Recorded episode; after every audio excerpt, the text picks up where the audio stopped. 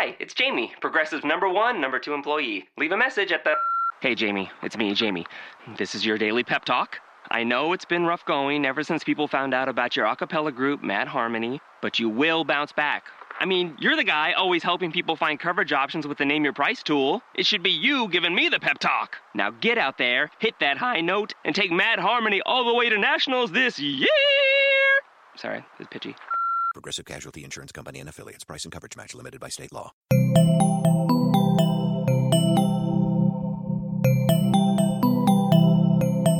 Estás escuchando Posta, Radio del Futuro.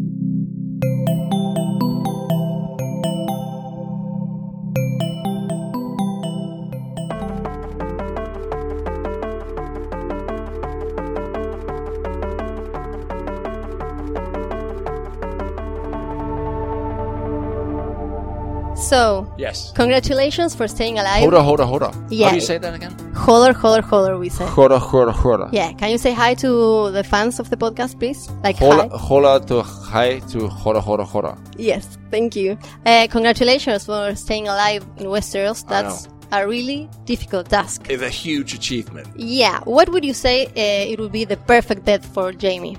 Um, I, that's no question. The perfect death would be uh, old age. No, but Just that's in a rocking chair, like, oh, oh. And then the last thing he says is like, oh, Brienne, I always loved you. And then you go, oh my god, it's so sad he didn't. Oh, why didn't he go after? He just my God, died. yeah. Like uh, like uh, Gabriel Garcia Marquez, like hundred. Oh, anyway. Uh, but if he had to go, I think you know it. It seems to me that if you look at the whole show, fire is a big part of of Jaime's story. So I think he's gonna get burned to a bit of little tiny little crisp bit of bacon by a dragon. That would be awesome. Yeah. yeah. I know there's a lot of secrecy, but what can you tell us about the next season? Season it's seven. Uh, coming right after season six. oh, something, a little thing. No? Oh no, wait! I, I should be able to say something that doesn't make sense until you see the show. Great. Yeah, that. No. Um, something? uh, no, I don't have No? anything. Okay. No, Do you prefer Jaime when he was like a villain or now that's. no, I don't. I think he's always. I think he's the same guy. I don't think I never saw him as a villain. Uh, and I don't think he was a villain when he when he was do when he tried to kill Bran. I think he yeah. was a very. he threw uh, a kid from a window. well, I'm not saying it's a good thing. Hold on. but I don't saw him.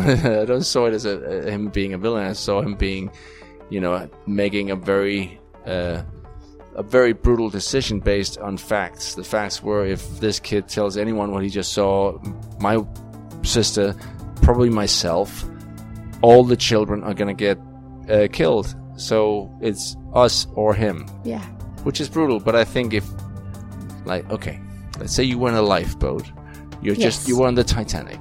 Okay. You're in a lifeboat. It's it's packed to the brim. There, there's no more room for anyone else. You see a kid, and you have you have four kids of your own.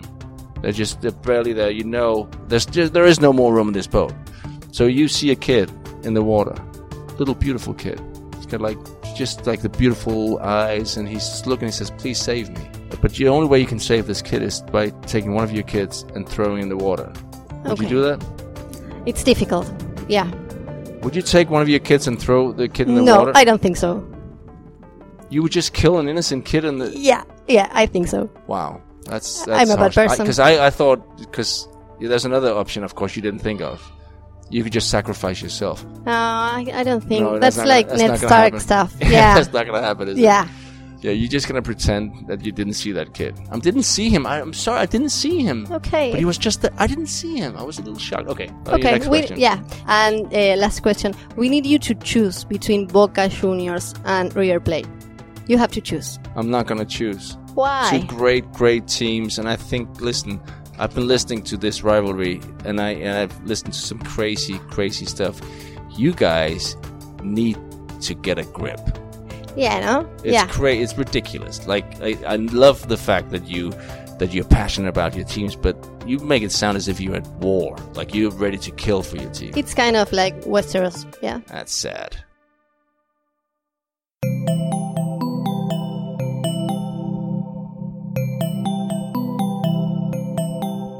Si te gustó este episodio, hay mucho más para escuchar en Posta. Conoce todos nuestros programas en posta.fm. También puedes llevarnos en tu teléfono. Baja la app de Posta para Android o para iPhone o suscríbete en iTunes a tus series favoritas. Seguí escuchando Posta, Radio del Futuro, cuando quieras y donde quieras. Free stuff is awesome, but free stuff that will spice up your bedroom is even better. Just go to adamandeve.com and select almost any one item for 50% off, and then we'll load on the free stuff. Just enter this very exclusive code, MUSIC, at checkout, and you'll get 10 tantalizing free gifts, including a sexy item for him, a special toy for her, and a third item you'll both enjoy. And for your viewing pleasure, six free spicy movies on DVD, plus free shipping. Always sent in discreet packaging. So go to adamandeve.com now. Get 50% off plus 10 free gifts when you enter the exclusive offer code MUSIC. That's M U S I C, because without it, no free stuff. That's music at adamandeve.com.